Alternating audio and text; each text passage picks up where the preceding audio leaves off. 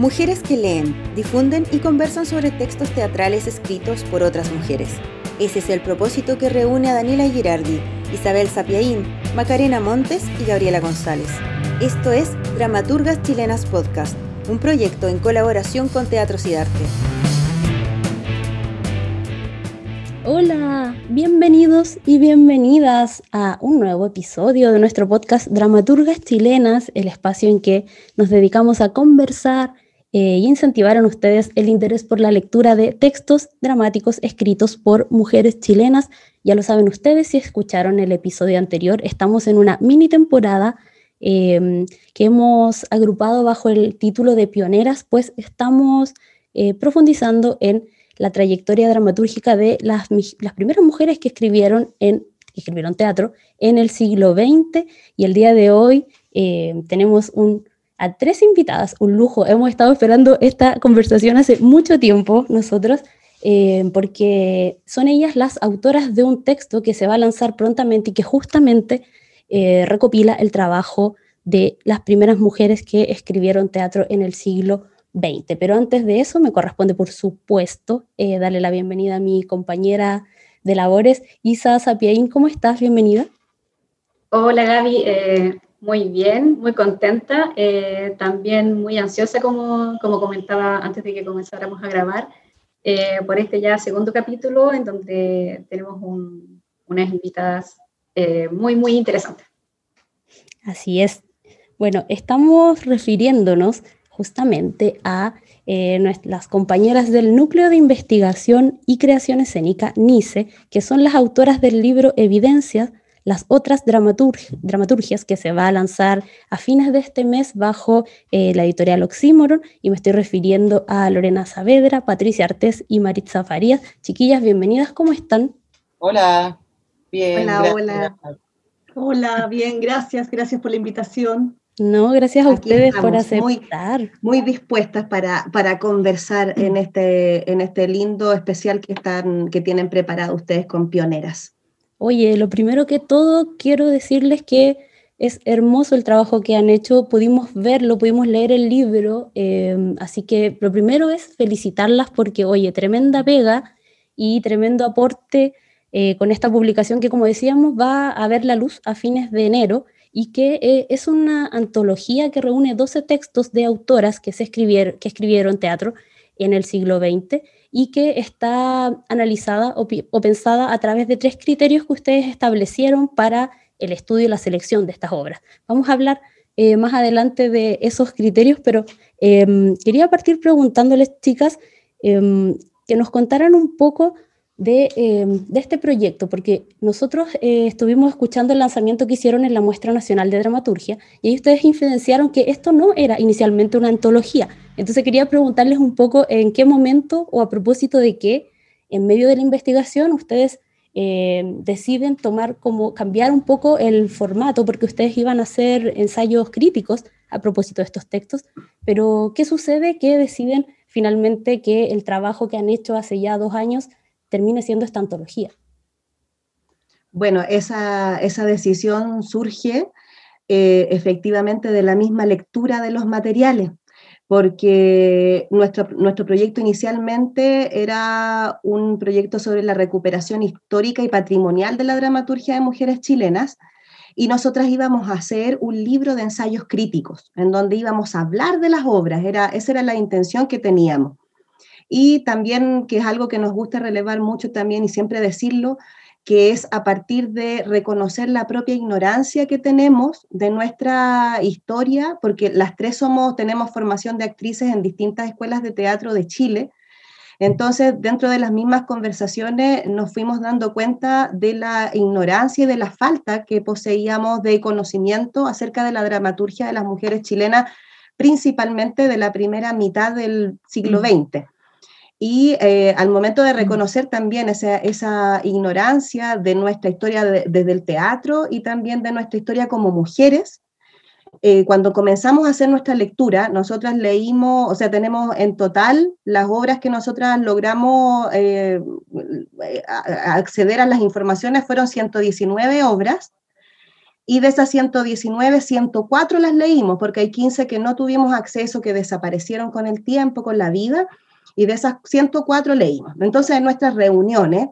en nuestras conversaciones también decíamos, en un momento dijimos qué eh, impactante que damos eh, las, las, temáticas de las obras, todo lo que se, eh, todo lo que emanaba de las historias de las dramaturgas en el fondo, era tan, pero tan interesante y eran descubrimientos, eran hallazgos que íbamos teniendo también para nuestra propia vida del presente, como de interpretar nuestro presente como mujeres. Y ahí dijimos, ¿por qué mejor no damos el espacio? En vez de hablar nosotras sobre las obras de las dramaturgas, otorguemos el espacio para que esas obras se den a conocer. Claro que no sabíamos, chiquilla, el trabajo y la envergadura que iba a significar hacer una antología que de verdad es algo que uno no, está metida en el mundo de los libros y ahí uno se da cuenta de lo que significa, pero fue por una necesidad de querer compartir y de, dar de dejar a disposición de todas las personas que quieran tener el acceso a, esa, a esos textos, porque así como nosotras nos vimos eh, fascinadas con estos mundos, con, con, todo lo que estaba inserto en las dramaturgias, también queríamos eh, dar ese espacio para que otras también pudiesen pensar y pudiesen, pudiésemos compartir esa experiencia a partir de la lectura. Mm. Em, agregar que quizás uno de los orígenes también de querer hacer la antología es que finalmente uno reconoce que al no poner las palabras de ella, finalmente nosotros estábamos haciendo lo que ha hecho la misma historia del teatro, es decir, dejarlas de lado y no posicionarlas en el lugar que les compete finalmente dentro de la historia teatral chilena, porque al nosotros querer hacer un libro de análisis crítico es como nuestra propia voz, eh, tomándonos desde la dramaturgia de ellas, pero sin ni siquiera dar el espacio de que ellas mismas fueran las que eh, sean conocidas desde su autoría. Entonces, al, al darnos cuenta que eh, ellas no existen y que no están publicadas, lo primero es, es publicarlas a ellas y que se conozcan. Es el paso primero para después, posteriormente, realizar este análisis crítico. Es decir, que cuando nosotros mandamos ese proyecto estábamos como adelantadas sin tener conciencia eh, real de lo que significaba que sus dramaturgias no existiesen. Entonces, era finalmente, no sé, eh, tomar como las riendas del asunto o eh, si nosotras hacíamos ese, ese mm, libro de análisis crítico, íbamos a estar replicando los mismos procesos que ha venido haciendo la historia con aquellas mujeres. De ahí nace un poco. Claro, y ahí es como, como ponerse a, hablar de algo eh, de lo que los demás no tienen, no tienen cómo acceder, pues como voy a hablar sola de algo y, los demás van a tener que creer lo que diga porque no, no pueden conocer esa dramaturgia en cambio, haciendo esa antología y divulgando esas voces, es posible que a la que muchas otras personas puedan acceder. Y, y, a propósito de, de, eso y de la cantidad de dramaturgas a las que llegaron, que, que son 42, que es mucho, eh, queríamos preguntarles también cómo fue el rastreo de esos nombres y de esas obras, eh, como en qué archivos o bibliotecas buscaron eh, o tuvieron que contactarse con, con personas eh, que puedan estar vivas todavía. Eh, ¿Cómo fue esa búsqueda de, de, esas autoras? Y si, no sé, quizá tienen alguna posible anécdota de un texto muy difícil de hallar, no lo sé. bueno, sí, es un poco todo lo que dijiste, o sea, fue como una, porque justamente a propósito de lo que, de lo que decía al principio de de eso de cómo hacer análisis crítico de textos que son tan difíciles de acceder, porque eso es lo que ocurre. O sea, hay, por ejemplo, textos de nosotras que están, el primero, de hecho, de, del Chorita, de eh, Cabrera, es un texto que solo está de consulta en la Biblioteca Nacional. Entonces hay un montón de textos que, eh, o sea, que fue como un, gran picoteo. Por supuesto que a Isidora Aguirre existen las antologías, tenemos acceso a muchos de sus textos. La última edición que salió la antología de María Asunción Requena, también uno podía tener un acceso como más directo hay textos que están en memoria chilena colgados, pero muchos de ellos no, están en la biblioteca de la Universidad de Chile, la Biblioteca Nacional, y también lo que hicimos fue un trabajo de rastreo con los familiares principalmente, de algunas obras que no había cómo conseguírselas, eh, sino eh, buscando el patrimonio directo de quienes las escribieron, porque también em, muchos de estos textos son huellas de obras que se estrenaron. O sea, también hay un gran, una gran cantidad de obras que no tenemos idea que a lo mejor existen y que no están ni siquiera en la lista que nosotras logramos eh, recopilar. eso. Entonces, las chiquillas quieren agregar algo más. Me imagino que sí con eh, lo, que estaba diciendo la Patti, claro, hicimos un gran trabajo y que de lo que aprendimos mucho también, el relacionarnos con las familias, con las hijas, los hijos, las sobrinas, en el caso de la Gabriela Ruepke, con, claro, las dramaturgas que fallecieron hace poco, teníamos acceso más directo a sus familiares, y, y, eso también tiene otro nivel en la investigación, es decir, ya toma ribetes afectivos,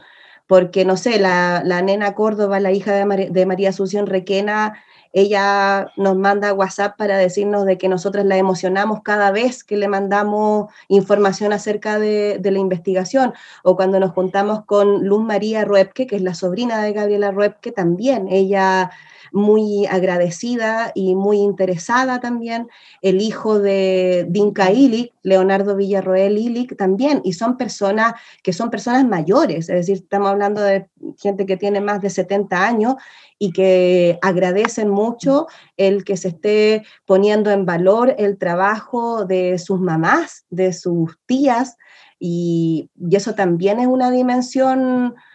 que, nosotras tratamos de plasmar en nuestra escritura en el prólogo también y que, y que también tiene relación con nuestra, con nuestra relación de las tres, de ser amigas, de ser de que obviamente trabajamos juntas y todo, pero nuestra relación es desde la amistad y, nuestro, y nuestra forma de escritura eh, hemos aprendido, eh, hemos hecho una metodología entre las tres, es decir, el prólogo que escribimos, que es un prólogo súper grande el del libro, está escrito de, entre las tres. No hay, no hay marcas como de esto, esto, sino que nuestras escrituras se fueron perdiendo también en las de las otras. Hoy quiero decir que me emociona mucho escuchar todo lo que están diciendo, chiquillas, qué lindo trabajo, eh, qué lindo que además tenga esta dimensión afectiva que Maritza tú comentas, porque, porque claro, es muy violento que estas obras y estas autoras estén eh, invisibilizadas en la historia del teatro, que no podamos ni siquiera acceder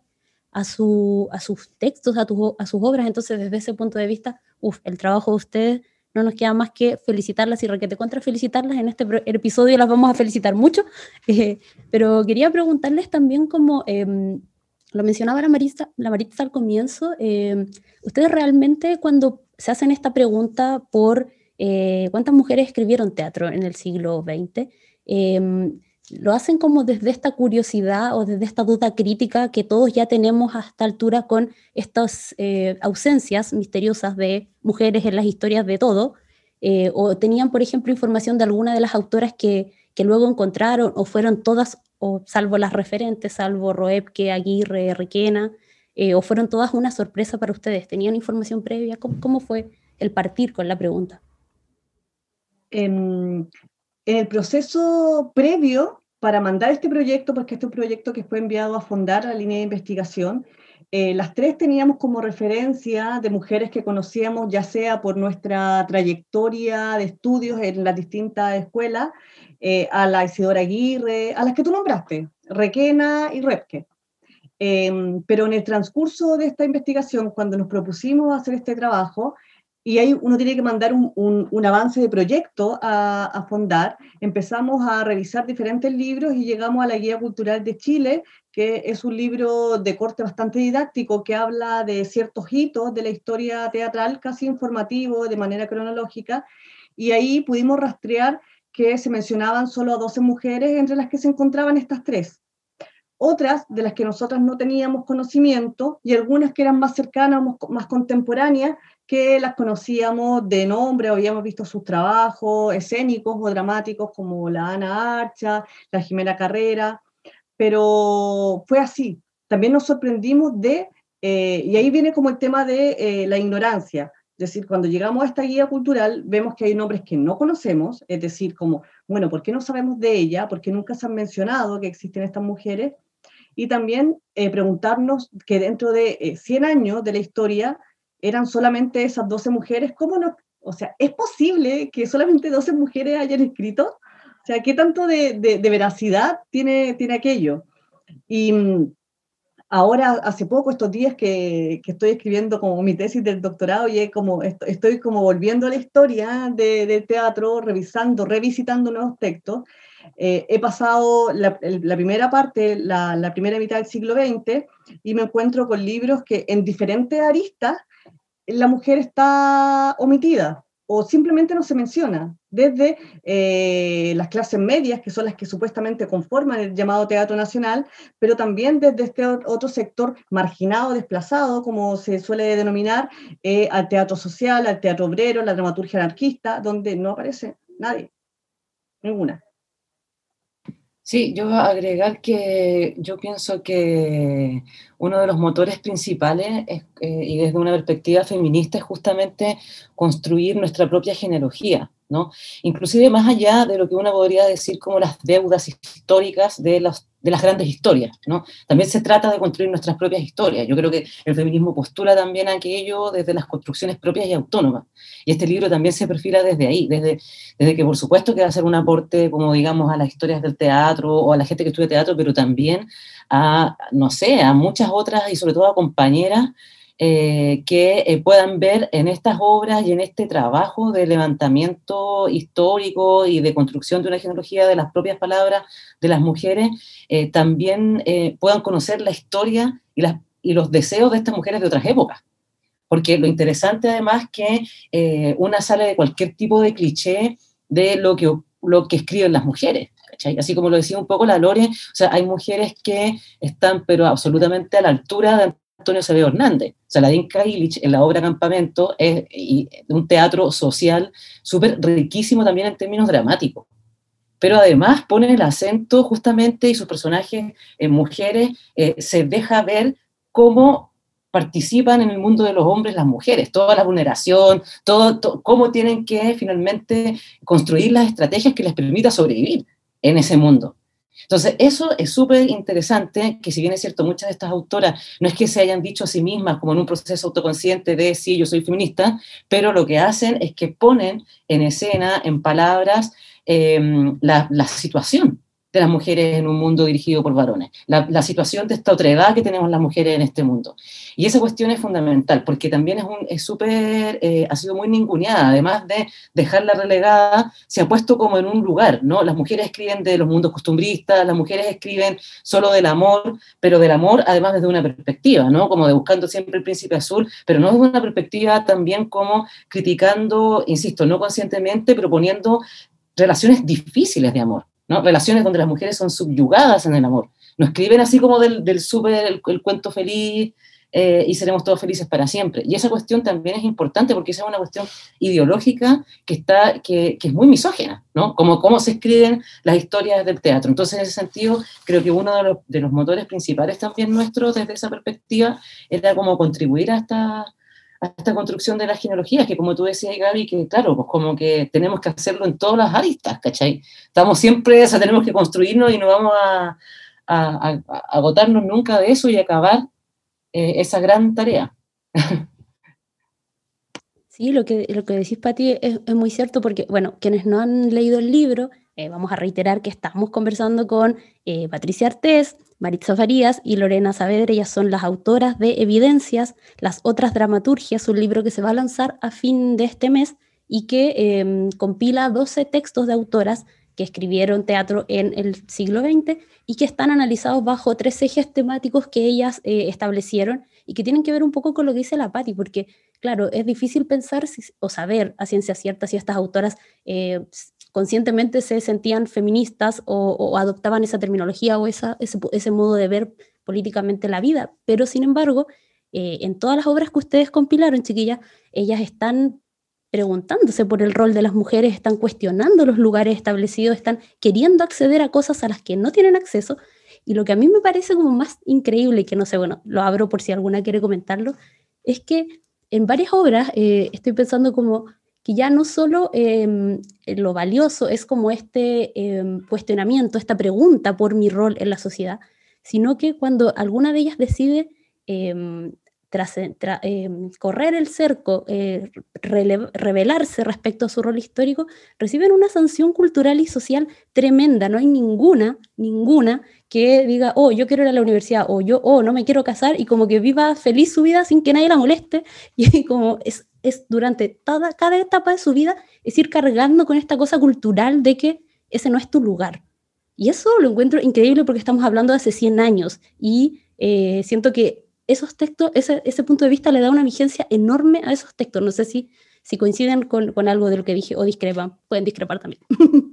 No, estamos totalmente de acuerdo, totalmente de acuerdo, Gaby, porque es que ese es el, es el, punto, es el criterio que ocupamos para seleccionar los textos, porque ese es, otra, es otro tema, como yo lo estaba diciendo en el momento en que dijimos ya vamos a hacer una antología, pero hemos leído 104 obras y no podemos antologar las 104 obras si no tendríamos que tener 10 tomos del libro y no tenemos plata para eso. Entonces ya, ¿cuál va a ser el criterio que vamos a ocupar? Como en dónde vamos a poner el ojo. Y nuestro foco fue efectivamente esa mirada, de cuáles eran los textos de, de, todos los que leímos, que las mujeres, que estas, que estas mujeres escritoras se cuestionaban su rol de mujer en la sociedad, en la familia, en todas las instituciones que lo oprimen, en todas estas instituciones que no permiten su desarrollo total. Entonces dijimos, ya, fijémonos, vamos a ir fijándonos en los textos que existe este germen emancipatorio. De, desde dónde, de, como es solamente el cuestionamiento, muchos de los textos, especialmente de la primera mitad del siglo XX, está este germen, pero no está la salida, es decir, no hay una resolución. La solución sigue siendo eh, mantener la tradición y todo, lo, todo lo, lo cultural que se le exige a las mujeres.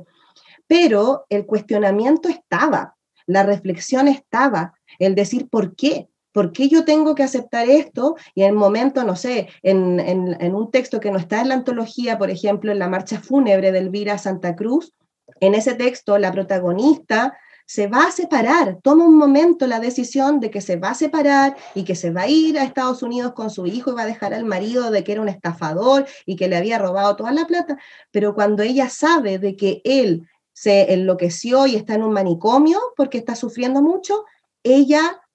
corta su vuelo y ella dice, no, entonces no me separo porque mi lugar está con mi marido. Pero ahí nosotros no podemos minimizar que ella sí reflexionó y que era una mujer de la burguesía, porque también ahí están todos los contextos sociales, también las clases económicas. Entonces era una mujer burguesa, y, pero que se hace este cuestionamiento, finalmente no logra zafar de él, como que le pesan todas estas otras cosas. Entonces ese es efectivamente el, el, el punto de vista desde donde nosotras partimos para poder seleccionar estos textos. Y tuvimos, claro, cuando estábamos pensando en cuáles obras dejar, ahí en casi todas estuvimos de acuerdo, pero igual en algunos momentos defendíamos una más que otra, ¿cachai? Como tratar de, porque obviamente estábamos totalmente envueltas en, esta, en, este descubrimiento de las dramaturgas.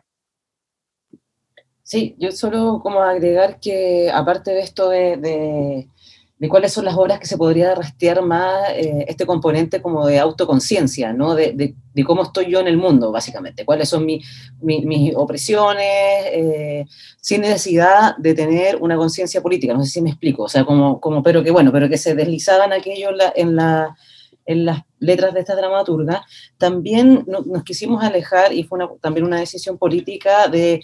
el criterio nunca fue, estas son las mejores en términos de los procedimientos o en términos de la dramaturgia o en términos, o sea, como de, del, estilo dramático o qué sé yo, ¿no? Porque también ese criterio de lo mejor, ¿qué significa? ¿cachai? O sea, como que ya está súper caduco y sigue, seguimos con muchos eh, críticos o personas que piensan que tienen aquella varita mágica de todavía decir lo mejor o lo peor. Lo mejor del año es esto. Es súper es súper curiosa esa, esa mirada además, eh, no sé, como muy patriarcal y muy de varones, aquello. O sea, como de, de este principio de lo mejor, de, este, de esta crítica de verdad, como del siglo XV o XVI, como que ya no, como muy caduca, ¿no? Muy antigua. Entonces tampoco fue eso. No es que nosotros dijéramos, aquí están las mejores obras, las mejores dramaturgas. No,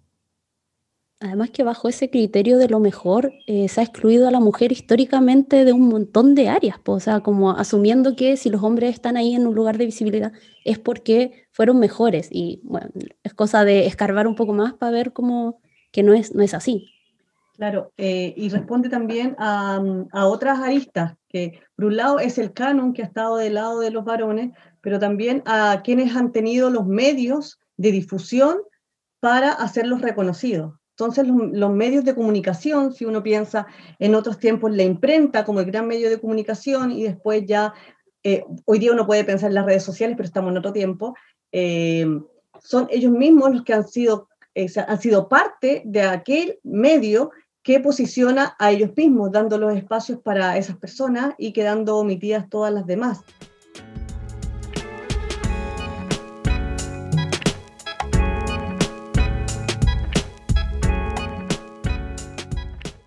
Margarita.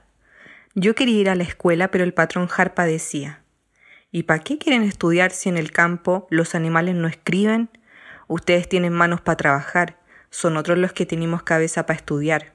Esas dos cosas mueven el mundo, el trabajo y el pensamiento, y las dos son igual de valiosas. Y los palmoteaba la espalda, viejo culiao. Obra Voces en el Barro, de Mónica Pérez, año 2000.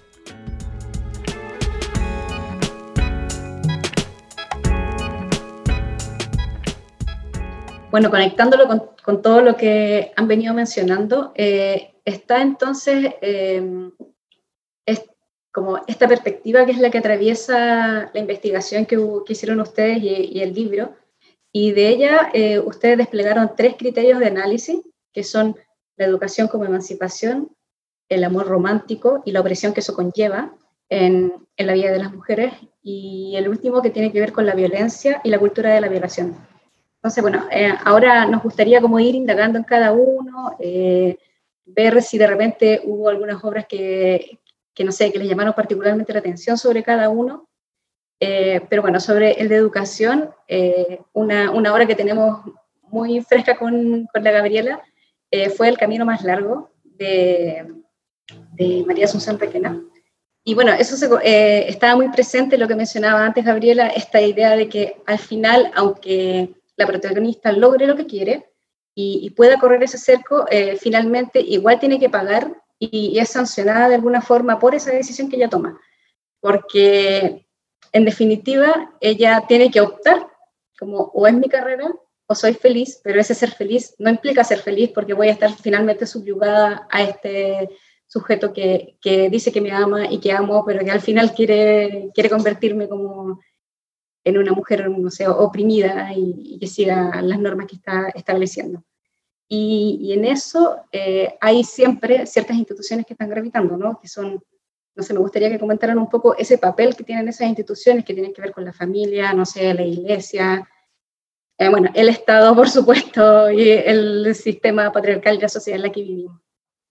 Bueno, en, el, en ese apartado sobre la educación, como, es decir, ahí lo estamos planteando también como el espacio de,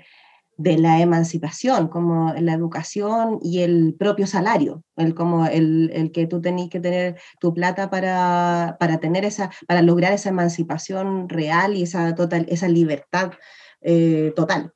En las obras, en, ese apartado de la educación, claro, y con lo, del camino más largo, una de uno de los factores más importantes que encontramos nosotras en el camino más largo es que ahí queda puesto un periodo de nuestra historia, de la historia de Chile, en el momento en que se hizo el decreto Munategui, que fue el decreto que permitió que las mujeres chilenas pudiesen ingresar a la universidad. Entonces, eso pasó 30 años después de que la Universidad de Chile se había creado, se firmó este decreto. Y ese decreto no se firmó por obra y gracia de los hombres de que fueron súper buena onda y que permitamos a las mujeres, sino de que fueron las mismas mujeres de aquella época que dieron la batalla y que dieron la pelea para ingresar a la universidad. Y que eso haya quedado plasmado en una obra de teatro Estamos hablando de que en el fondo, obviamente, la dramaturgia eh, está espejeando también los contextos sociales y lo que va sucediendo y cómo va evolucionando o retrocediendo el, camino de, la, de, las mujeres. Y ahí, eh, bueno, y en el camino más largo, eh, pasa, esa es como la gran obra dentro de de contextos de educación, es porque la que ella lo hace en el fondo, la Ernestina Pérez Barahona, ella lo hace, lo logra, es médica y, dice, adiós, no me caso y yo me dedico a mi profesión. Y también dentro de eso está en, Sentimientos Vencidos de la Luisa Sanelli López, que es de 1919, está en la educación de las monjas, porque la, educación estaba en, aquellos tiempos antes de que el Estado se hiciera cargo solamente en las instituciones religiosas o en los privados, como en las familias pudientes mm. que podían pagar profesores privados para sus hijas.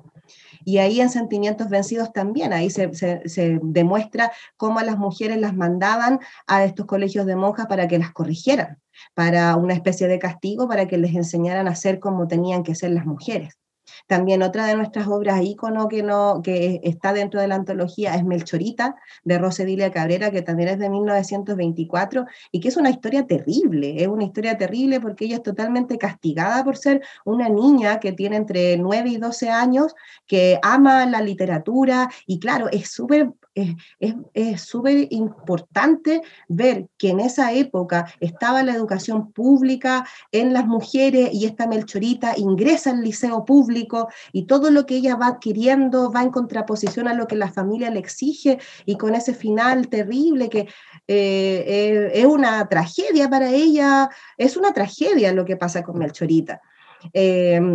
también en, Deshonra, también vemos que ahí ya no, no, es, no, es la educación como tema central, pero sí aparecen las mujeres que van al liceo, cuando ya hay, hay, un, hay, un, cambio también, como las mujeres que van al liceo, las mujeres que estudian o las mujeres que trabajan también, cuando ya entra el campo del trabajo y empiezan a ganar su propio dinero, que es lo que pasa en Deshonra. Yo quisiera decir que después de todas estas lecturas, por más que uno sepa inconscientemente de lo que han sido la institución y sobre todo la institución de la Iglesia, yo creo que la institución de la Iglesia ha sido absolutamente cómplice de un sistema patriarcal. Eh, ha estado siempre al servicio de lo que quiere el patriarcado, inculcándole a la mujer lo que debiese ser y cómo debiese comportarse, eh, integrando en ella por muchos, por mucho tiempo y de manera cultural porque realmente la religión pasa a ser parte de la cultura de una a través de los años, más allá de que uno haya estudiado o no en un colegio católico, porque hay que entender que las familias, la mayoría del porcentaje de las familias eran católicas, es que te enseñan a ser una mujer culposa, a ser una mujer miedosa, a ser una mujer que siempre que tiene que, ser una mujer servicial, siempre al servicio del otro, de ese Dios que es un hombre, por tanto, eh, su resignificación es en la figura del hombre. Por otra parte, eh, el tema de la educación es un tema que no solamente las mujeres pueden entender como un lugar de eh, abrirse y ser autónomas, sino que también desde los sectores más marginales de la sociedad siempre se, ha entendido la educación como el gran motor que puede eh, propiciar realmente abrir la, la mente y tener conciencia del lugar que uno habita. Luis Emilio Recabarra lo dice. Dice que para él la educación es una forma de emancipación y él la ocupó hacia los sectores obreros, el sector proletario, a través de los periódicos que tenía, de los panfletos de difusión y del teatro. O sea, entendiendo el teatro como una herramienta que podía ayudar y propiciar también que aquellos que eran deprivados culturalmente, políticamente, empezasen a tener conciencia del lugar que estaban ocupando, de saber que eran explotados por una clase dominante y esa clase, clase dominante también ha estado siempre sobre las cabezas de las mujeres. Entonces, ahí hay, hay, todo un tema que tiene que ver con la institución que es muy fuerte y que es totalmente cómplice de una estructura macro. Y eh, Lorena, al escucharte pensaba en, esa parte del camino más largo cuando Ernestina Pérez duda de si realmente eh, su vocación es lo más importante o se está perdiendo algo muy importante con esta proposición de matrimonio. Y es como, ella desde la página 1 eh, ha estado como muy convencida, pero es esta situación de, de como que haber entrado a la universidad, haber sido una profesional destacada, como que nunca es suficiente, como que siempre, ya sea alguna institución, su familia, eh, la iglesia, su, el amor, su pareja o, el que es su pretendiente al menos en esa época, como que siempre la están tratando de tirar nuevamente a lo que ella dejó y como que no hubiese una posibilidad de ser ambas cosas, como que no, no, no hay opción, hay que elegir finalmente, como en esa hora eh, es súper es súper increíble ese momento porque ella ha estado con mucha convicción, con muchas ganas, con mucha vehemencia, y ante la pérdida de esta posibilidad de formar una familia, duda, y es brígido que dude. Claro, porque finalmente, o sea, lo que pasa es que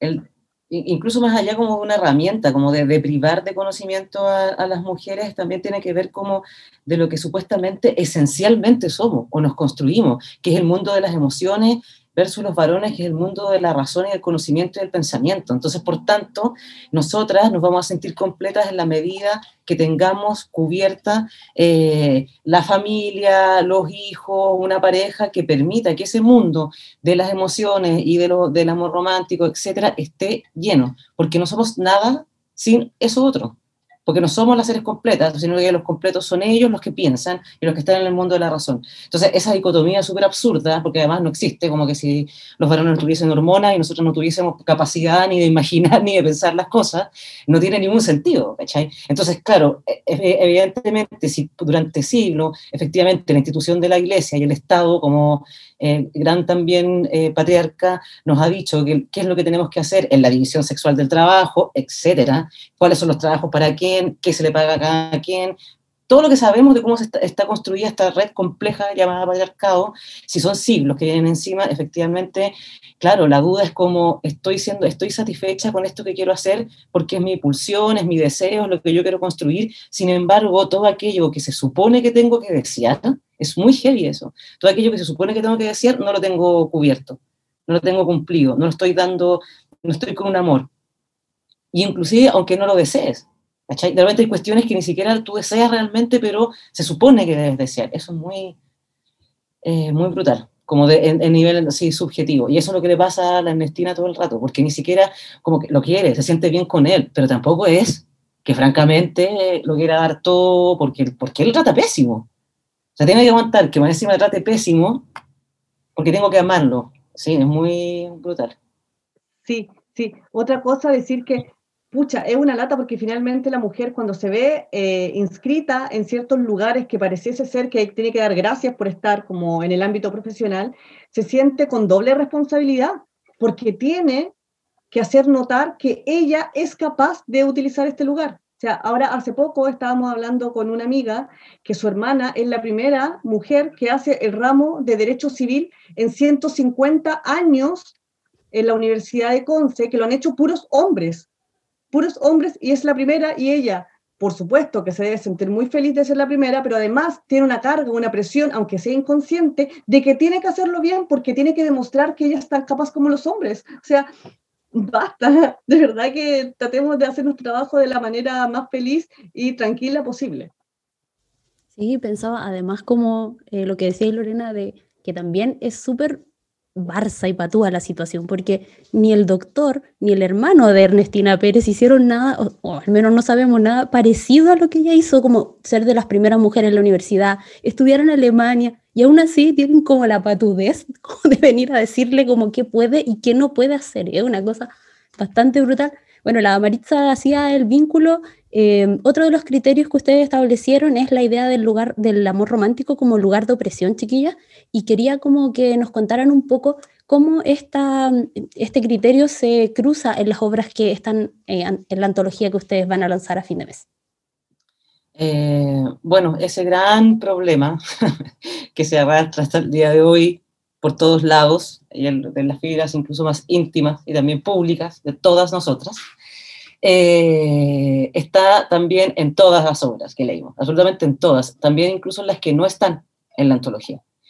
Eh, sea como desde un un lugar así súper desde el horror, digamos, desde que un amor que te paraliza, te hace mal,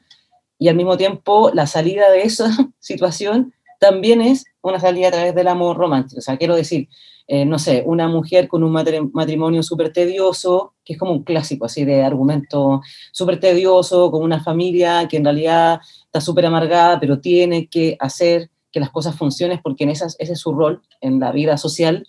eh, y, pero sin embargo su salida es a través del amante. ¿no? Aparece este amante que eh, a todas luces le da goce sexual, la mantiene viva y le da una posibilidad de eh, sentirse mujer, sentirse desde otra perspectiva y eso siempre parece ser una salida, que también es súper atrapada en el amor, ¿no? Sabemos lo que puede ser, o sea, si eso fuese una serie, sabremos lo que podría ser el segundo capítulo, si que ella se va con el amante, digamos, ¿cachai? O sea, que no... Y eso eh, se da eh, constantemente en la obra. Por otro lado, también el amor romántico, como es una construcción ideológica que efectivamente se sustenta a través de estas instituciones de la familia y el matrimonio, como principales instituciones que las, que sustentan, no es que solo se dé en, en, las relaciones de los varones con las mujeres en términos de pareja, también son la relación que establecen las mujeres con los padres, son las relaciones de autoridad y todas las relaciones afectivas em, mediadas por este amor que finalmente es una relación de poder. Porque eso es lo que pasa en el amor romántico. Hay una relación afectiva que está dirigida por una relación de poder entre un sujeto masculino y una femenino. Y esa cuestión se da constantemente. En deshonra se da fuertemente, también en el amante que abusa de ella, la deja tirada y es el padre quien le reprocha de una manera eh, súper eh, grosera, que le reprocha a ella y ella, en un gesto que hace Ana Ayala muy, muy interesante, eh, enfrenta al padre, y el padre es la institución así, pero como número uno, ¿no? Del patriarca, y enfrenta al padre diciéndole que ella fue fiel a sus sentimientos, no él que la dejó abandonada. Eh, claro, entonces, y ahí también hay una cuestión muy interesante a propósito de, esa obra, eh, que la madre, eh, en esa situación, cuando el padre le dice, bueno, y te vas porque eres una, no sé, una suelta, es tu culpa que quedaste embarazada, no del otro que te dejó y que te mintió, es tu culpa, la madre lo que hace es dice, bueno, no la eches, yo me voy con ella. Y el padre la detiene, la tira, o sea, en el fondo aplica la violencia física para no dejarla ir, y la madre le dice, bueno, yo me quedo aquí en mi cuerpo, pero mi alma se va contigo. Ahí también hay un gesto súper interesante porque lo que hace es poner a esa madre como mujer y no también como este, este, esta igualdad que siempre hay, ¿no? Mujer es igual a madre.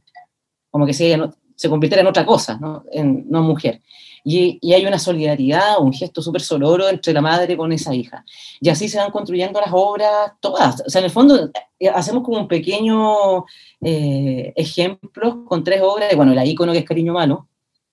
eh, pero todas las obras se atraviesan eh, la perspectiva del amor romántico. Chiquillas, quiero que hagamos otro episodio con las obras que quedaron fuera. Esto está muy entretenida esta conversación.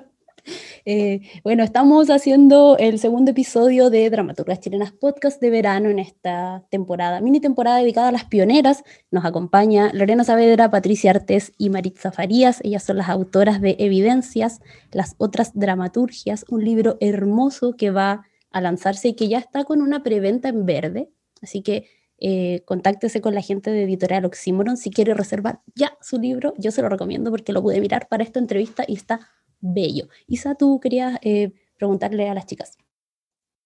Eh, sí, quería eh, ir pasando al tema de la violencia y me llamó mucho la atención algo que ustedes mencionaban en el prólogo, que es cómo la, la, violencia es algo que también recorre a muchas de las obras y cómo allí el ser mujer, el ser pobre, porque hay, hay varias obras en donde la pobreza y una pobreza pero extrema y descarnada es una constante, como voces en el barro, en donde yo quedé así, no conocía la obra de referencias muy lejanas y ahora tuve la oportunidad de leerla y quedé pero muy impactada con la, con la obra, que es desgarradora. Eh, y bueno, ¿cómo se cruza esto? Ser mujer, ser pobre y además ser indígena o ser mestiza. Eh, bueno, para, yo creo que igual para nosotras todas las obras que, que están en la antología son súper importantes según las temáticas de estos tres ejes que hemos desplegado,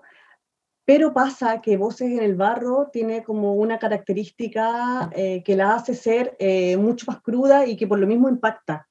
porque dentro del tema de la violencia Em, se conjuga también la idea del amor romántico que está inscrita también en, estas cinco hermanas y también el tema de eh, no tener eh, la educación tradicional. Entonces se conjuga todo en, esto eh, y aparecen todos los tipos de violencia que pueden existir, más la cultura de la violación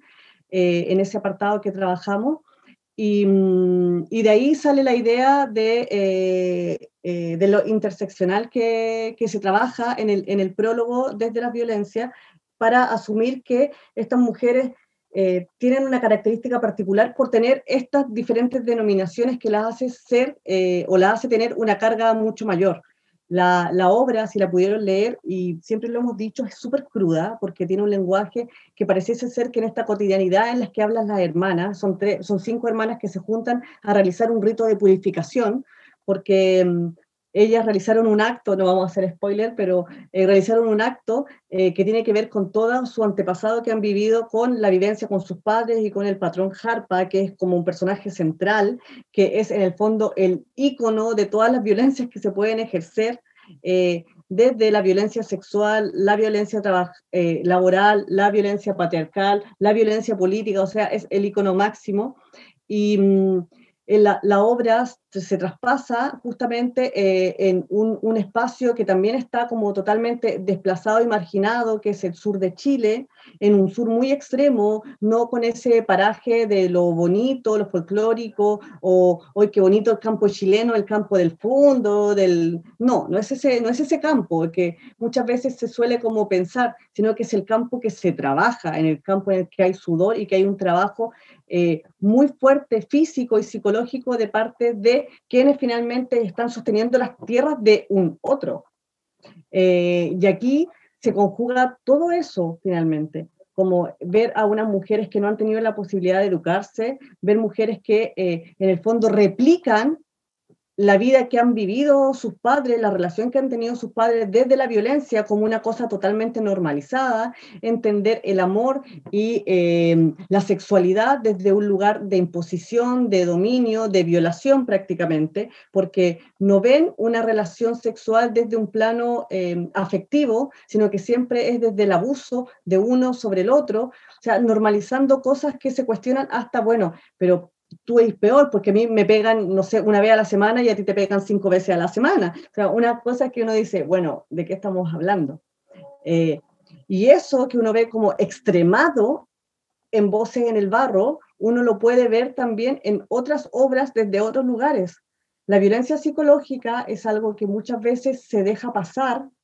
Eh, hay, y hoy día uno podría decir que finalmente en, porque quizás la violencia física se podría ver en un estrato social, quizás de, de, mayor manera, pero la violencia psicológica está en otros estratos sociales en donde se domina desde otra posición. Las clases medias o las clases altas siempre hacen sentir a la mujer, en el caso, por ejemplo, de la telaraña, eh, en un lugar de menor posición, de ser una persona tonta, no inteligente, eh, superficial, eh, pedirle cosas totalmente que tienen que ver con las apariencias físicas eh, y así. Pero uno, pero no, no se puede finalmente decir que una cosa es mejor que la otra. Ay, bueno, si a ti te dicen que eres tonta, no es tan terrible como que te digan que eh, te violaron. Bueno, claro, hay diferencias, pero no se puede normalizar a lo largo, de, a, lo largo del tiempo. Es ahí el problema. Y la mayoría de las obras, como se cruza el amor romántico, también se cruzan la violencia. Y la violencia simbólica podríamos decir que también está en todas las obras.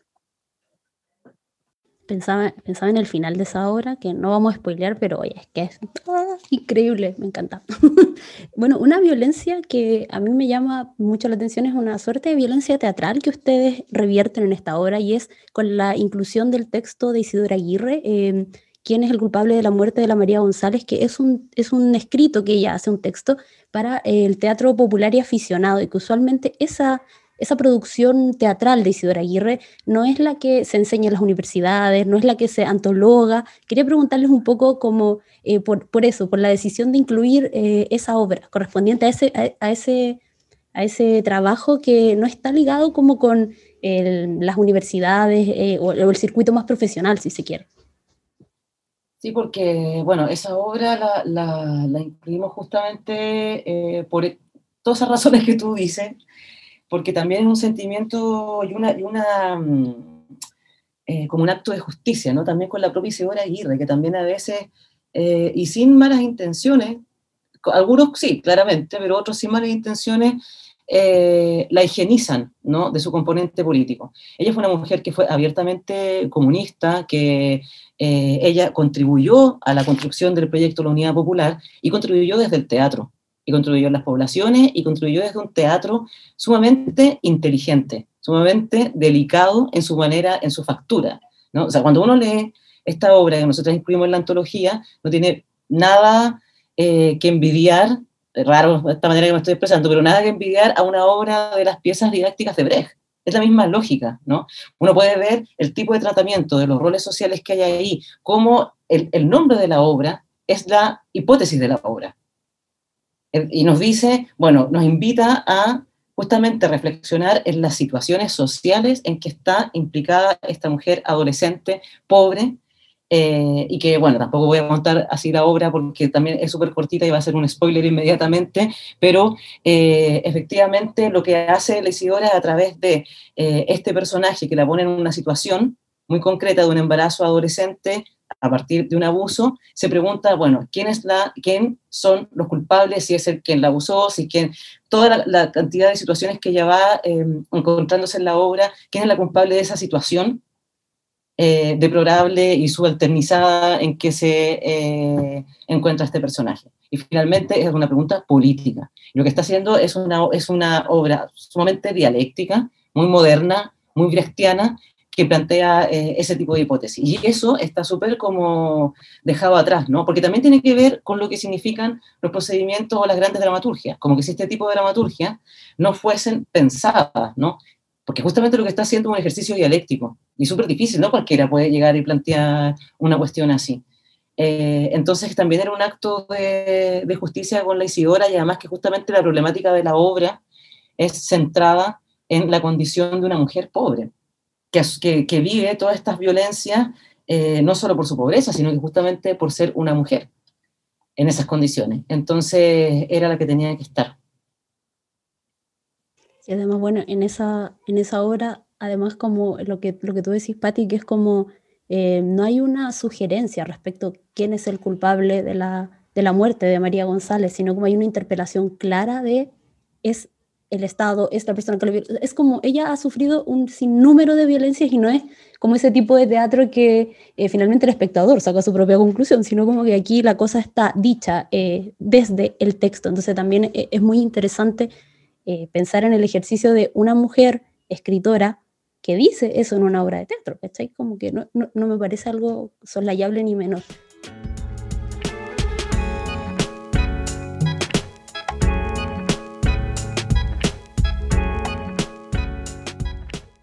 Susana, de pie, con dolor y áspera. Padre, échame de tu casa, eres dueño de ello, pero no me insultes. Yo no me he dado porque sí, no soy de las mujeres perdidas que señalas, que se dan porque se dan. Me he dado por amor,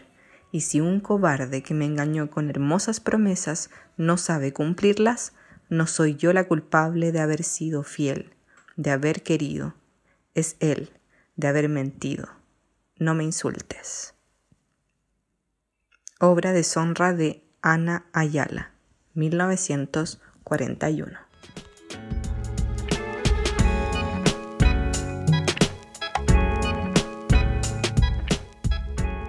Eh, chiquilla, bueno, quería preguntarles, eh, aquí tal vez la respuesta va a ser eh, individual, em, en esta búsqueda que ustedes hicieron de estas 119 obras que encontraron, eh, ¿hay alguna que les llamó más la atención o las marcó o las impresionó más? por algún criterio, por el que quieran, como por la temática, por cómo problematizan, por la escritura teatral, por el, por, la, por, por el argumento, por el momento en que se escribe. Em, bueno, en mi caso, creo que ya lo dije con, con Voces en el Barro, yo creo que todas somos como, tenemos igual como, como unas fichas puestas en Voces en el Barro que también traspasa la obra misma, em, porque también tiene que ver con su dramaturga, con Mónica Pérez, que, que ella como mujer es una mujer totalmente activa en todo lo que tiene que ver con lo que está pasando actualmente desde el estallido social y quizás desde antes, porque antes no, la conocíamos, pero muy metida en la causa mapuche, eh, que tiene que ver con em, esta obra con la que escribe, porque estas son cinco mujeres mapuches. Entonces, a mí particularmente tengo un cariño eh, o una afiliación con esa obra por lo que ella significa, por, por lo que es Mónica Pérez, por lo que es su obra, por la reivindicación que le da a la mujer, por la salida que tiene en un acto metafórico que si lo leen no van a, se van a dar cuenta. Eh, y otra, otra obra que, que son como por, por inquietudes eh, personales y, y, por arraigos que uno tiene, eh, es otra obra de la Isidora Aguirre, que, tiene, que es el retablo de Jumbel, que, mm, que a mí también me, me, De hecho, cuando entrábamos en, la elección de la obra de Isidora Aguirre, una de ellas yo proponía el retablo de Jumbel justamente porque tiene como, en términos dramáticos y teatrales, como la metateatralidad, con la idea del teatro dentro del teatro, con hablar eh, del antepasado eh, y con el hecho de las muertes, los detenidos desaparecidos y, y, todo, todo ese rollo que es un rollo de memoria, historia que a mí me interesa de manera eh, particular. Pero también, pucha, em, hay varias obras también, porque eh, por encargo del olvido también tiene ese lado del tema de la memoria histórica, de pensar el lugar de, de los hijos eh, quienes han sufrido en carne propia eh, una vivencia que llevan las madres, que es desgarradora y que se traspasa a las nuevas generaciones, o, pucha, el mismo cariño malo. Bueno, uno va a terminar diciendo todo, en realidad mejor lo dejamos hasta acá, pero sí, sí hay, pero todas las que están ahí son, son, son bellísimas. O sea, una de alguna, de una u otra manera reconoce sus propias vivencias o emociones en los personajes que ponen esas mujeres. Sí, a mí me pasa también, obvio que con Voces en el Barro, mucho, eh, porque, porque me parece que es la más punky de todas. como hacer final y todo, y eso a mí me encanta, como que me la imagino, así como muy punkymente. Pero me encanta Melchorita, por ejemplo, me encanta, me encanta, me encanta. Me encanta Melchorita también, me gusta mucho... Eh, a ver, no sé si esto me gusta tanto como me gusta tanto Voces en el barrio de Marchorita, pero, pero Campamento es una obra también que me parece súper, súper eh, interesante, como por el rollo del teatro social desde una perspectiva de las mujeres. Yo no había leído nunca algo así y, y, y como que por, por, distintas cuestiones indagado como en el teatro social, no solo chileno, digamos, o, o este tipo de, de, dramaturgias, ¿no? Y como que no había visto algo así, como con este protagonismo en, esa, en, ese, en los personajes de las mujeres. Eh, me gusta, por supuesto que el camino es largo también. Es eh, una obra muy entretenida de leer. Eh, me gusta mucho una que quedó afuera, Pan Caliente, me encanta. También ahí tuvimos como la, entre, entre el camino más largo. O sea, me parece muy interesante el, el, cómo construye a la mujer y esto con el deseo del vestido. O sea, yo creo que hay una cuestión ahí como simbólica total respecto a la construcción como performativa de las mujeres. Y eso me parece, y que se movilice toda una comunidad con aquello, súper potente escénicamente. Eh, bueno, no sé, son varias, pero bueno, hasta ahí me quedo, pero creo que sí, esas. De las obras que estaba revisando, porque tengo aquí justo mi libreta y dice así como sobre las obras que me interesaron y que quedaron fuera, como lo que decía la Pati con pan caliente. Eh, hay, una, mm, hay una obra que es más fuerte que la sangre de Ana Neves, que no está dentro de la antología y a mí me impactó mucho cuando la leímos, porque es un caso de un padre que se enamora de una hija. Eh, no hay incesto, no hay incesto, pero él se enamora de la hija y él se termina, se termina suicidando, porque la hija se crió en Europa, fue una, una hija que, la hija que se, se, crió en Europa, la mandaron porque era una familia pobre y no tenían recursos para mantenerla, y la madre la mandó con la hermana, con la tía que vivía en Europa, y después ella vuelve a Chile, como a los 27 años tenía, me parece, la protagonista, porque queda viuda en Europa, y ella vive una vida en Europa muy intelectual, las tertulias, entonces era una mujer bien de mundo. Y cuando llega, el padre no la ve como su hija y él se enamora. Él no hay nada mejor que enamorarse de la hija. Porque hoy, oh, qué hermosa y la cuestión y de cómo es, en fin. Y es una, y se desata, imagínense, con las otras hijas que están en la familia, las hermanas, una relación terrible con las hermanas, con la misma madre, y el padre se termina suicidando. Esa obra está en memoria chilena y es una, es una obra que a mí me impactó mucho cuando la leí, más fuerte que la sangre, porque en el fondo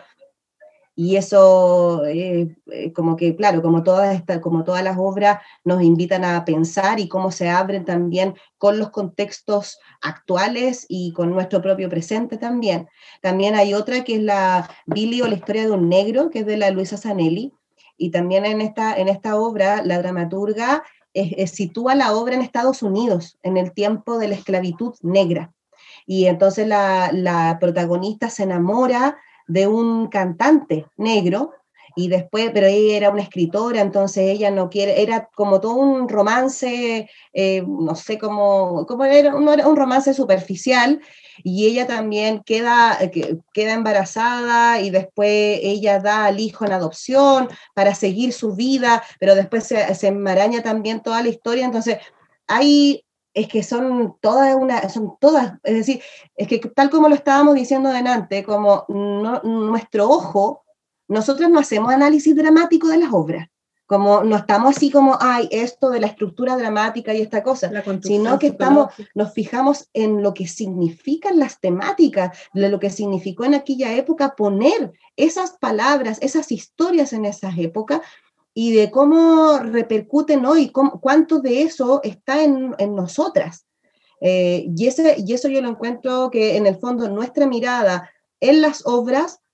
por supuesto que eh, no, tiene este otro, este, esta otra mirada, sino que se fija en eso, en lo que, en las temáticas, en los aportes, las contribuciones, en las reflexiones, en las críticas que aparecen y, lo que nos, hace abrir la cabeza con respecto a, todas las temáticas de las obras. Eh, bueno, eh, falta poco para la publicación del libro, eh, pero sin ánimo de presionar ni nada. quisiéramos saber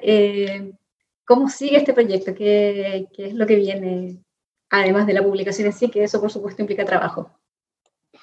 Bueno, lo que se viene después del libro, de que muchas personas que van a escuchar aquí el podcast están esperando su ejemplar y hay que tener paciencia porque con esto de la imprenta y de la pandemia... Está difícil. Entonces, eh, después eh, nosotros también estamos trabajando en un documental que lleva el mismo nombre del libro, que es Evidencias en las otras dramaturgias, y que lo dirige la Macarena Rodríguez Rosas y con la música de la Carla Schuller y es un documental que en, nuestra, en nuestro canal de YouTube, en Nice, está el trailer del, del documental y ahí se, se nota la, la, atmósfera, la temperatura que estamos trabajando. Es decir, ahí también tenemos las visiones, hay, hay un espacio que es de material de archivo de actrices antiguas eh, de, actrices eh, mayores y muchas de ellas fallecidas también, en donde hablan desde la perspectiva de lo que significó para ellas ser mujeres profesionales del teatro en aquellos años. Entonces, con el documental nosotros también quisimos abrir esto, pues ya no es solamente de los textos, sino que es, eh, pensemos sobre, sobre nuestra vida como mujeres y de mujeres en las artes. Eso es, lo, eso es lo primero que tenemos, como el lanzamiento del documental, que pensamos que tal vez pueda ser que esté en marzo, y, y ahí tenemos nuestros proyectos, pero también ahora creo que tenemos tantas cosas con, con evidencias, porque también no significa de que nos vamos a, a, lanzar y a llenar y a producir, porque ese en el fondo no es nuestro, nuestro objetivo, sino que ojalá que con, esta, con este libro, con esta investigación, todo el mundo pudiese conocerla. Como en el fondo ahí estamos, ahí estamos poniendo también la, la ficha y, el deseo de que, de que se conozcan esta obra y podemos estar hablando mucho tiempo alrededor de, de esta investigación. Pero hay, perdón, la insistencia, pero hay al menos el interés quizás de un segundo, de una segunda antología. Digo, si encontraron 119 obras chiquillas y solo antologaron 12, podrían hacer 10 antologías, ¿no? Pero eh, en realidad como que existe al menos como el interés o, o, no. Sí, podría ser, por supuesto que sí, en la medida, claro, en la medida que sería fabuloso, pues, ¿cachai? Como de eh, seguir y hacer una, un tomo 2, por lo menos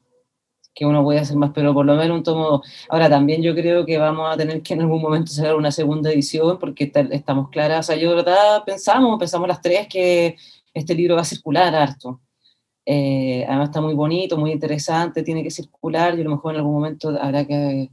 volver a, a imprimirlo, a editarlo. Pero sí, pues sería fabuloso y también pensar otras cosas, pero como dice la Marida, hay que ir piano a piano y vivir el proceso también con este primer proyecto, pero como que no se termina la cosa, eso no se termina, hay nice para rato. Excelente, eso era lo que queríamos si aparece algún, si aparece algún mecenas, oh. eh, que nos escriba. Una mecenas, que, nos escriba. a nuestros mail o, o, le pueden dar nuestros contactos de teléfono WhatsApp. Nosotros felices recibimos el aporte para seguir generando una nueva, un nuevo tomo. Sí, eso es importante lo que dice la Lorena, porque bueno, aquí hay como, eh, esto es un proyecto con eh, fondos estatales, pero evidentemente la pega que ustedes han hecho, estoy segura que no se retribuye de un modo como eh, simétrico con la cantidad de los fondos que el Estado otorga, como el tremendo aporte, además, como bueno, si al principio habían propuesto hacer ensayos críticos y ahora hay una antología que tiene cerca de 500 páginas, como que la caja chica se movió harto y me imagino que, bueno, ahí ustedes también de su propio bolsillo han tenido que costear varias de las cosas que ha significado que finalmente tengamos este libro con estas características eh, de lo que hemos estado conversando durante todo este, toda esta entrevista. Chiquillas, es el momento de las recomendaciones. Nosotros eh, usualmente somos nosotras, pero en esta temporada son nuestros entrevistados y mientras ustedes se preparan, yo voy a dar los datos de eh, de ustedes, de sus redes, de libros y todo eso. Así que a prepararse mientras yo repito que, bueno,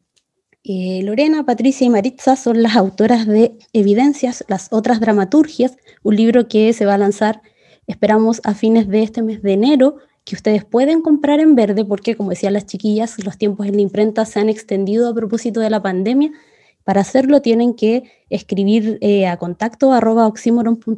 ahí les van a contar cómo hacerlo. Eh, ellas también han creado este el núcleo de investigación y creación escénica, NICE, las pueden encontrar así en las redes sociales, también en YouTube, como nos decía la Marista, eh, para también estar atentas al documental que viene. Así que muy recomendado, eh, incluye 12 obras, son hermosas el libro además, está muy bonito, tiene ilustraciones de las dramaturgas, para que, bueno, algunas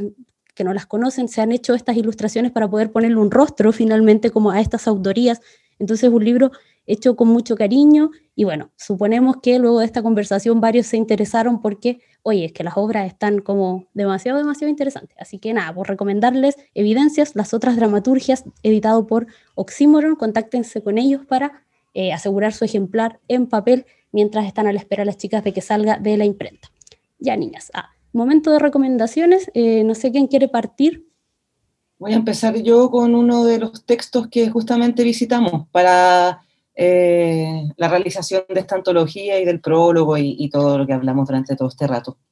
Eh, este libro es el Teatro Experimental Popular Aficionado de Isidoro Aguirre, que salió en el año 2019, en octubre, por Ediciones Genaro Gajardo Vera, Ediciones JGB, y que eh, lo editaron Amalia Cross y Tomás Enrique. Y aquí está justamente toda la recopilación de estos textos que hablábamos de Isidoro Aguirre, que eh, los hizo, hizo también textos a través de experiencias que fueron en talleres, talleres guiados también con otros compañeros de la Universidad de Chile, eh, y en fin, entonces ahí que hablan también, eh, que en directa relación con el proyecto de la Unidad Popular, y está súper bueno porque estas son cosas que se podían rastrear por aquí y por allá, pero no había ninguna edición así tan amable que una pudiese visitar como esta que hizo Amalia con Tomás, así que un agradecimiento para ellas que hicieron esta, este libro, un aporte, sin duda. Ya, yo me voy a ir a, una novela que es de eh, Annie Ernaux, una, una escritora francesa que trabaja bastante entre la ficción, la autobiografía y la ficción, y es un libro que se llama El acontecimiento.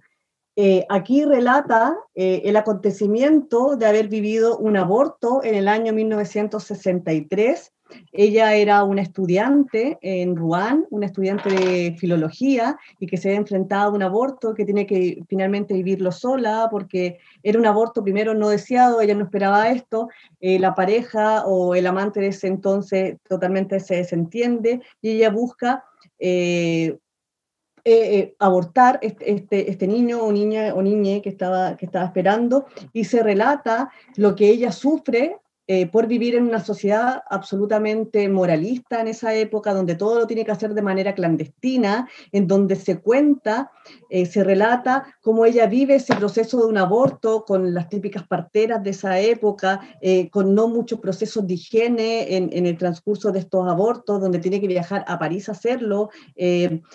donde uno va leyendo y ve la crudeza que hay en eso, eh, y esto en relación a, a, la ley que apareció en Argentina, es un libro que, que mm, recomiendo porque a través de esto se puede ver eh, la necesidad imperiosa de que de verdad exista el aborto libre, gratuito y seguro, porque si no, esta mujer, una escritora que hoy día es muy importante, que es parte de su vida, podría haber muerto. Eh, y ella, em, de manera bastante bondadosa, no sé, o abierta o sin escrúpulo, con todo lo que podría traer la, la vida a la sociedad, cuenta este acontecimiento en este texto,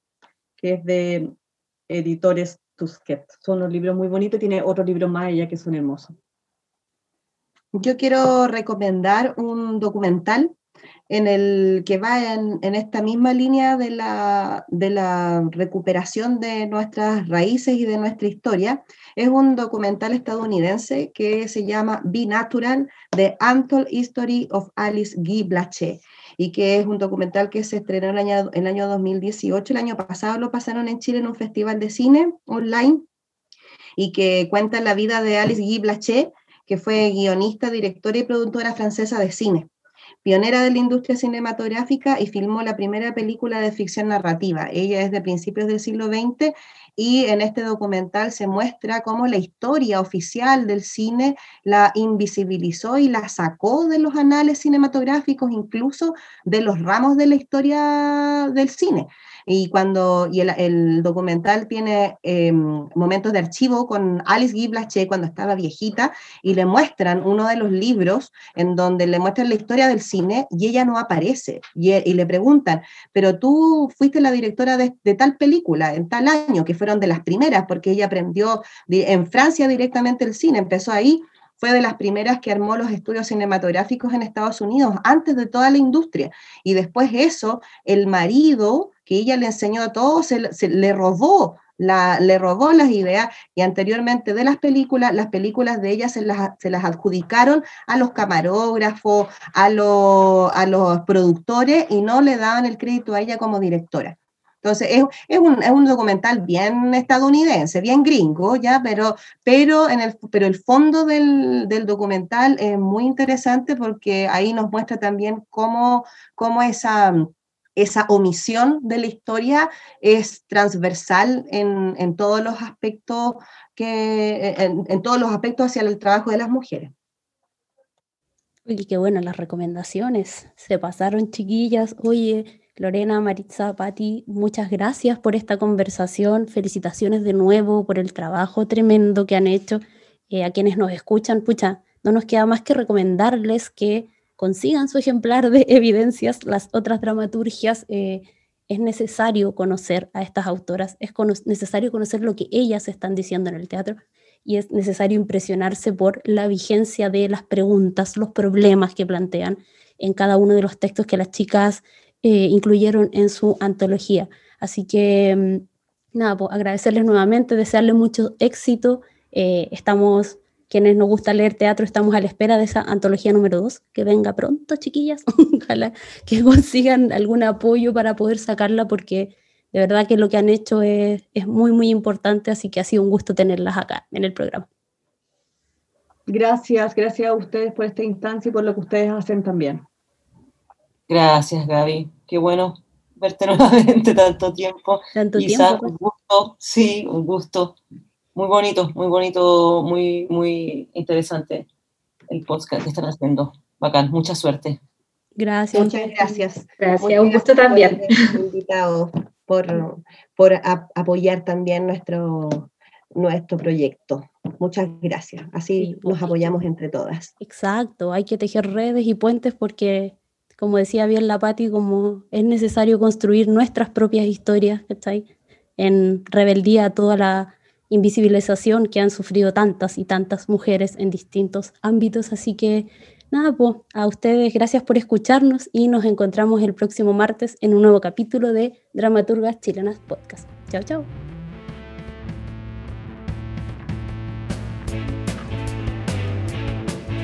Esperamos que hayas agregado un nuevo nombre a tu lista de libros para leer y disfrutar. No te pierdas el próximo capítulo donde seguiremos revisando textos de dramaturgas chilenas.